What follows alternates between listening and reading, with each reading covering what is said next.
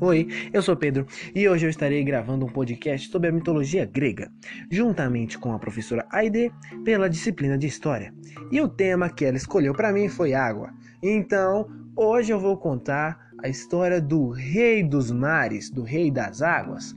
Sejam muito bem-vindos ao Mítolo História de hoje e o tema é Poseidon. E tudo começa com Gaia e Urano Gaia sendo a deusa da terra e Urano o deus dos céus. Eles juntos tiveram 12 filhos. Porém, Urano não era o típico pai legal, sabe? Ele era muito mal com seus filhos. E Gaia, justamente muito se sentindo muito injustiçada com o que ele fazia com seus filhos, ordenou que Cronos o castrasse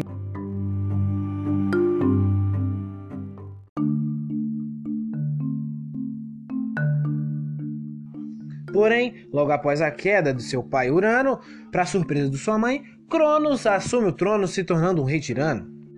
E logo depois disso, o deus do tempo se casa com a sua irmã Réia, a deusa da maternidade. E sim, é estranho, mas ele se casou com a sua irmã. E por medo de ser futuramente destronado, ele passa a engolir os seus filhos, incluindo o próprio Poseidon. Os deuses que foram engolidos foram Hestia, Deméter, Hera, Hades e Poseidon. E depois é aquilo tudo que vocês sabem.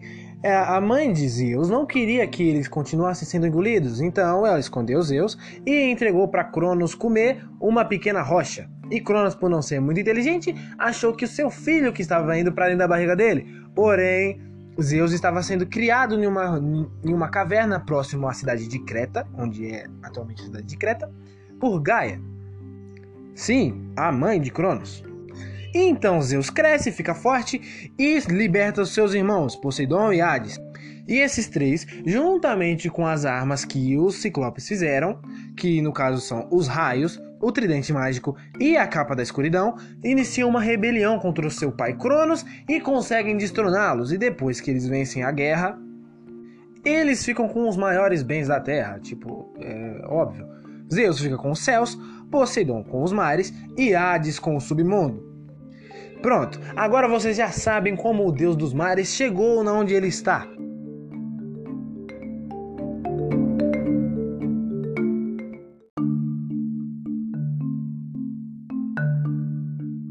Pois bem, e o próprio Aquaman do Olimpo também era o deus não só dos mares, mas também dos terremotos e dos cavalos. Aí você me pergunta, mas como é que ele faz terremotos? Simples. Ele pega o seu tridente e enfrica ele no chão, causando rupturas e assim os próprios terremotos. E ele é o deus dos cavalos porque, na mitologia, foi ele que criou esses animais e deu de presente aos romanos.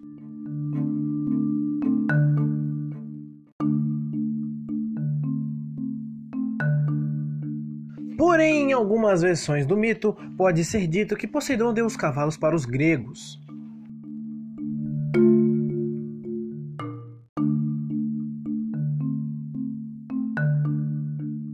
Ele deu os cavalos para os gregos com o intuito de ajudar eles nas tarefas diárias. Por isso, Poseidon é sempre retratado sendo puxado ou estando montando em cavalos marinhos, que também são chamados de hipocampos, e, e, particularmente são animais belíssimos. Se vocês puderem pesquisar, pesquisem, pois são muito bonitos.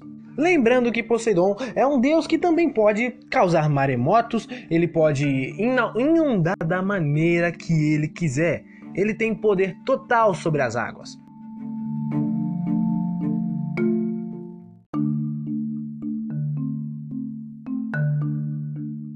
É, porém o deus dos mares não era lá tão bonzinho assim quanto parece. Isso porque na região ática, na Grécia, é, existia um lugar, uma cidade muito bonita. O lugar era rodeado por mares, então o culto a Poseidon era bem forte. Porém, a deusa Atena também que tinha o desejo de que a, a, a região ática fosse de, devota a ela. Por isso, eles meio que é, criaram uma competição entre os deuses. Poseidon e Atena tinham que dar um presente à cidade, e o presente que fosse considerado melhor uh, venceria e tomaria a cidade como devota a esse deus. Uh, Poseidon foi lá e foi um morro próximo à cidade, enfrincou seu tridente e a água jorrou, brotou como se nada, tipo assim, foi realmente incrível. Porém, quando o rei da cidade tomou um, uma gota ou um gole dessa água, ele cuspiu imediatamente, pois a água era salgada. E para que que uma cidade vai querer uma reserva de água salgada? Ele não, não tinha muita não tinha muita utilidade. Porém, Atena deu de presente à cidade uma oliveira. E para vocês que não sabem, com a oliveira eles conseguem fazer óleo, é, azeite, com a fruta da oliveira, é, os soldados conseguem ficar bem mais rígidos, pois é, até mesmo o óleo das oliveiras tem uma grande fonte de proteínas e vitaminas. Então, até porque na cidade a população de mulheres era bem maior. Então Atena foi escolhida entre o povo, porém Zeus teve de intervir, pois Poseidon não aceitou muito bem a sua derrota. E acabou que Atena foi considerada a deusa que era responsável pela cidade, que era que seria cultuada lá. Poseidon não ficou muito contente com a história, por isso ele, fica, ele tem um ódio bem profundo por Atena. E quem escolheu isso não foram só o povo, mas também os deuses do Olimpo. Então ele não tinha muito o que dizer, até porque foi, eles foram escolhidos, foi um conselho justo. E uma curiosidade para vocês: hoje em dia essa cidade se chama Atenas. Sim, sim, a capital da Grécia, Atenas, recebeu esse nome justamente por conta dessa competição entre o deus dos mares e a própria Atena. Muitos dizem que depois desse acontecido aí, Poseidon teve um ataque de fúria fazendo maremotos e tsunamis em todo o mundo. Bom, essa foi a história de hoje. Foi um prazer estar aqui dizendo para vocês, contando um pouquinho sobre o Deus dos Mares e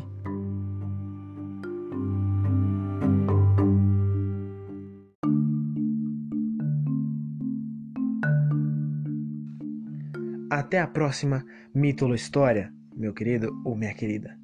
Tchau!